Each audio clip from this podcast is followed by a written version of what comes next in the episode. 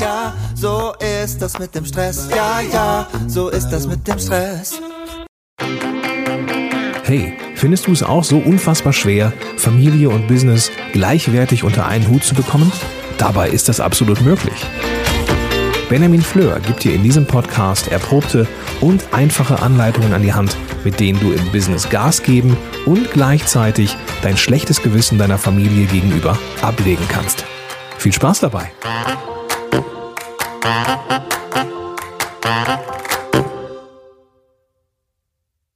Hallo und ganz herzlich willkommen hier in meinem Podcast. Schön, dass du wieder dabei bist. Ja, meine Stimme ist noch etwas belegt. Es ist jetzt genau 6.02 Uhr und ich sitze hier mit meinem ersten Kaffee am Schreibtisch. Und vielleicht fragst du dich, ach, bei mir geht immer alles schief und äh, bei mir klappen meine Pläne nicht und bei allen anderen ist das ganz anders. Da funktioniert das einwandfrei. Und wenn ich dann immer den Benjamin sehe, bei dem ist das bestimmt alles perfekt. Und heute ist der richtige Moment, dir zu sagen, äh, nein, ist es nicht.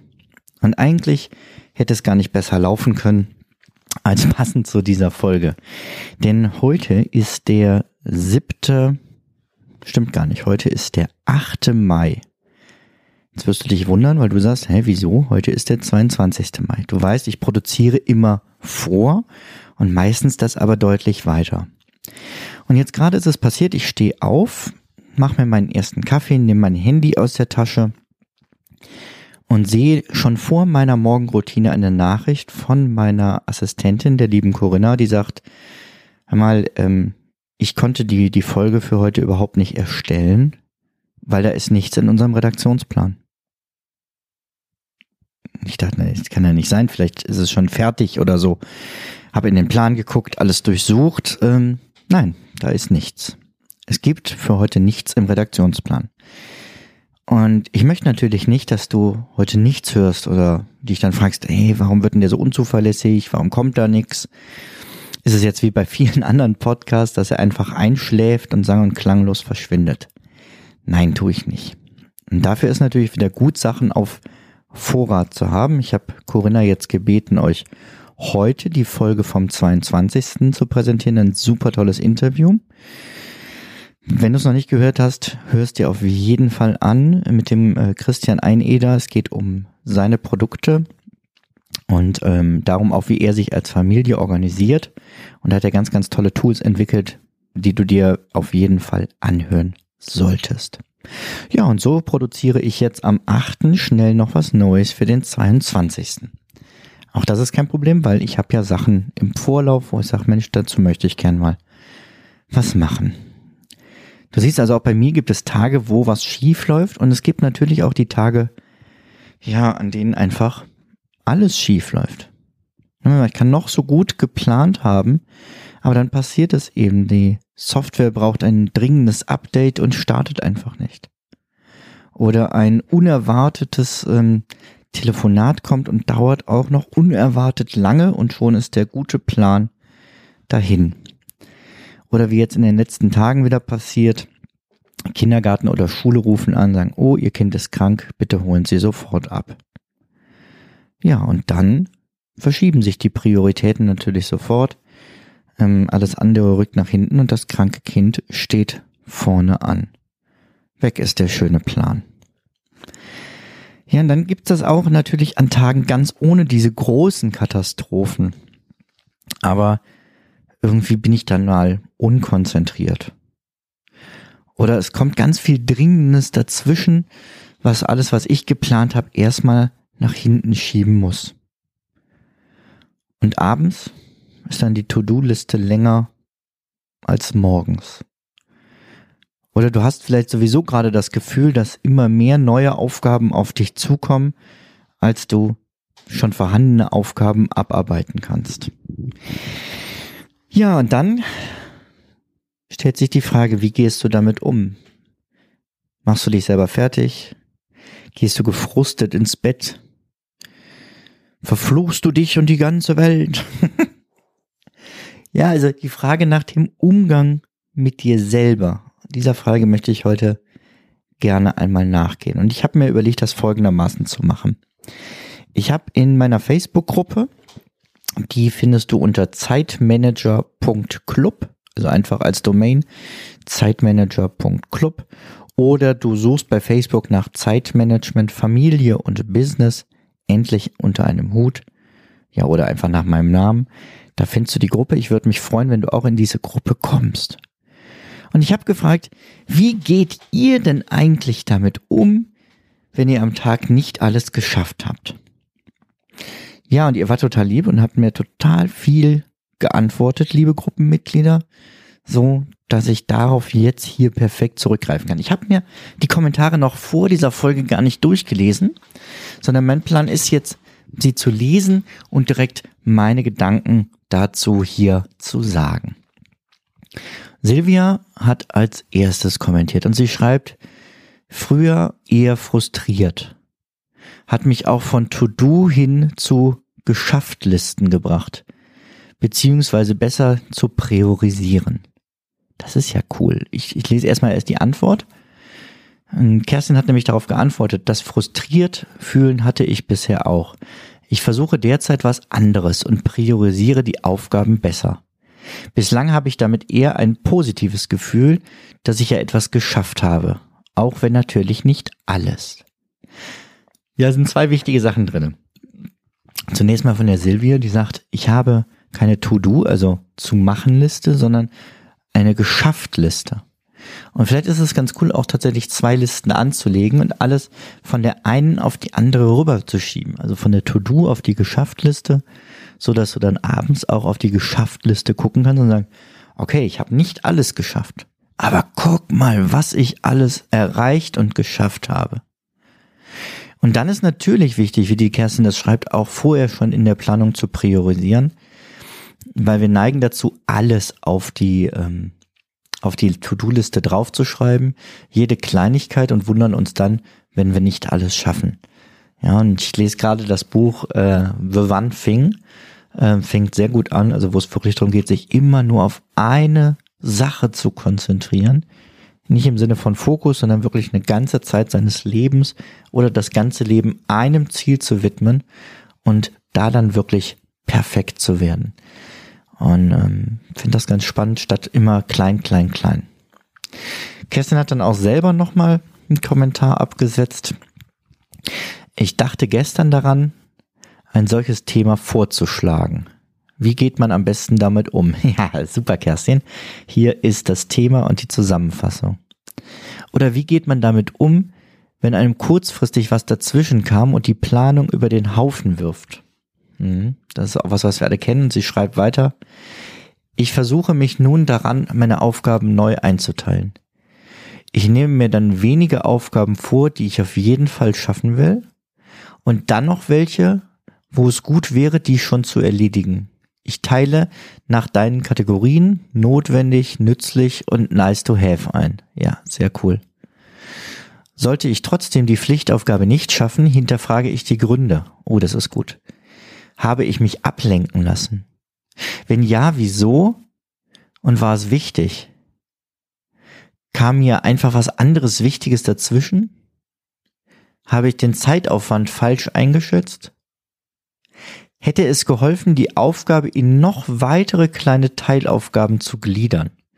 An der Stelle unterbreche ich mal kurz das äh, Zitat von der Kerstin, ähm, weil ich dich fragen möchte, weißt du, wie man einen Elefanten isst? Scheibchenweise. Ich weiß, ein saublöder Karlauer, aber es ist so viel drin. Ne? Große Aufgaben in Verarbeitungs ähm, Schritte zu unterteilen, statt vor diesem riesen Berg zu stehen und nicht zu wissen, wo du anfangen sollst. So, Kerstin schreibt weiter, ich gucke also, wo das Problem war und gucke, wie ich es besser machen kann. Danach trage ich die Aufgaben direkt in den nächsten freien Block ein. In der Regel arbeite ich so, dass die Aufgabe sowieso vor Fälligkeit erledigt wäre, so dass ich nach hinten einen kleinen Puffer habe.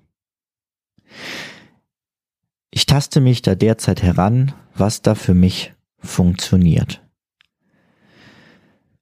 Silvia sagt es eigentlich, sie kommentiert das Ganze nämlich mit gut zusammengefasst. Ja, wirklich super, welche Tipps uns Kerstin hier mit auf den Weg gibt. Vor allem dieses selber zu hinterfragen.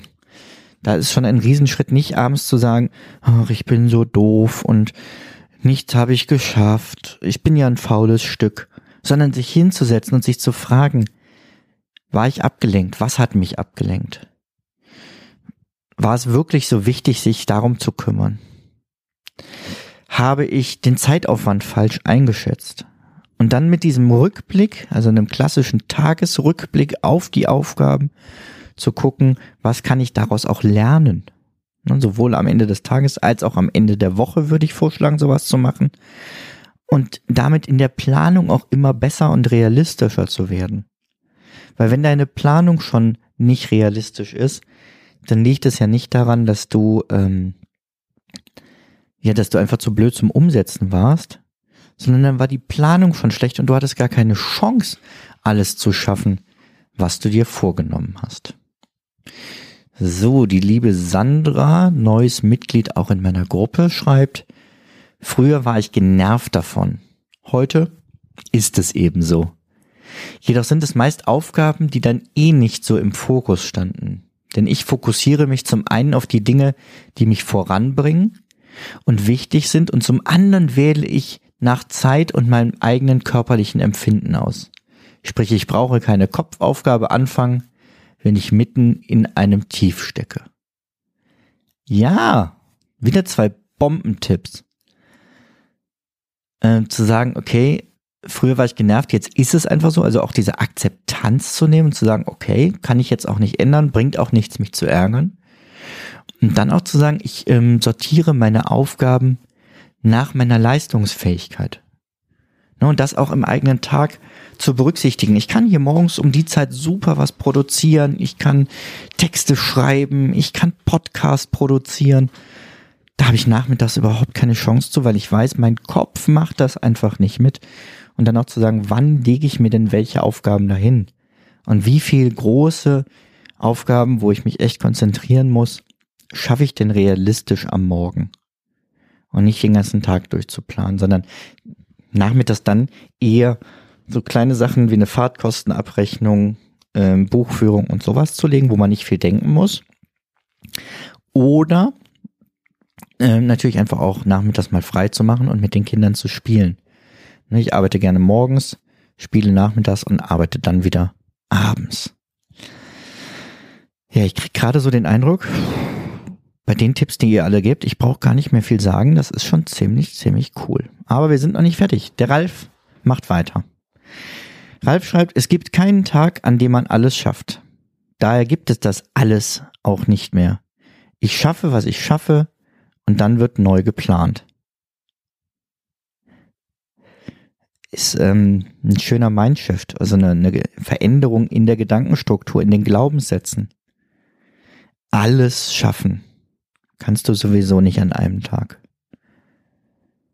Und dann auch anzunehmen, sagen, okay, ich habe auch was nicht geschafft und kann damit leben, komme bis zu einem bestimmten Punkt in meiner Liste und plane dann für den nächsten Tag neu, was ich mir da vornehme.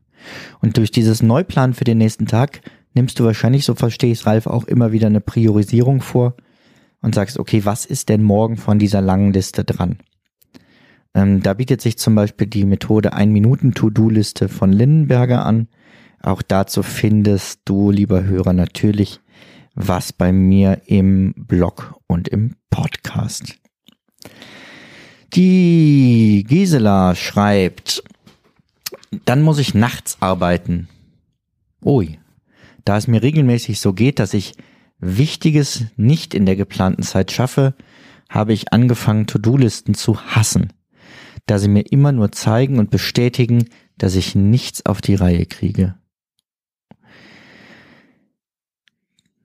Ich bin froh, das hier auch zitiert zu haben, Gisela. Ich hoffe, ich hoffe, du hörst hier gerade zu. Und ich hoffe, du nimmst dir was von den anderen Tipps an, denn ich bin gerade ehrlich gesagt richtig geschockt von deiner Aussage. Ähm, zu sagen, ich schaffe nichts. Oder wie schreibst du das? Ich Wichtiges nicht in der geplanten Zeit schaffe. Ich glaube nicht, dass das an dir liegt, sondern wenn, dann liegt es an dem Plan. Und ähm, da können wir gerne natürlich auch zusammen dran arbeiten. Wenn du da Interesse hast, melde dich doch gerne mal bei mir. So, zwei haben wir noch. Der Steffen schreibt, es ist für mich gar nicht schlimm, wenn ich mal nicht alle To-Dos erledige, die ich mir für heute vorgenommen hatte. Wichtig ist für mich, meine Mits zu erledigen. Mits sind für ihn most important task. Diese markiere ich mich, mir während meiner Wochenplanung am Sonntagabend. Und abends, bevor ich Feierabend mache, gehe ich nochmal meine Liste durch und verschiebe die nicht erledigten Aufgaben auf einen anderen Tag. Hm, hat was Gutes und was, was mir nicht so gut gefällt, Steffen.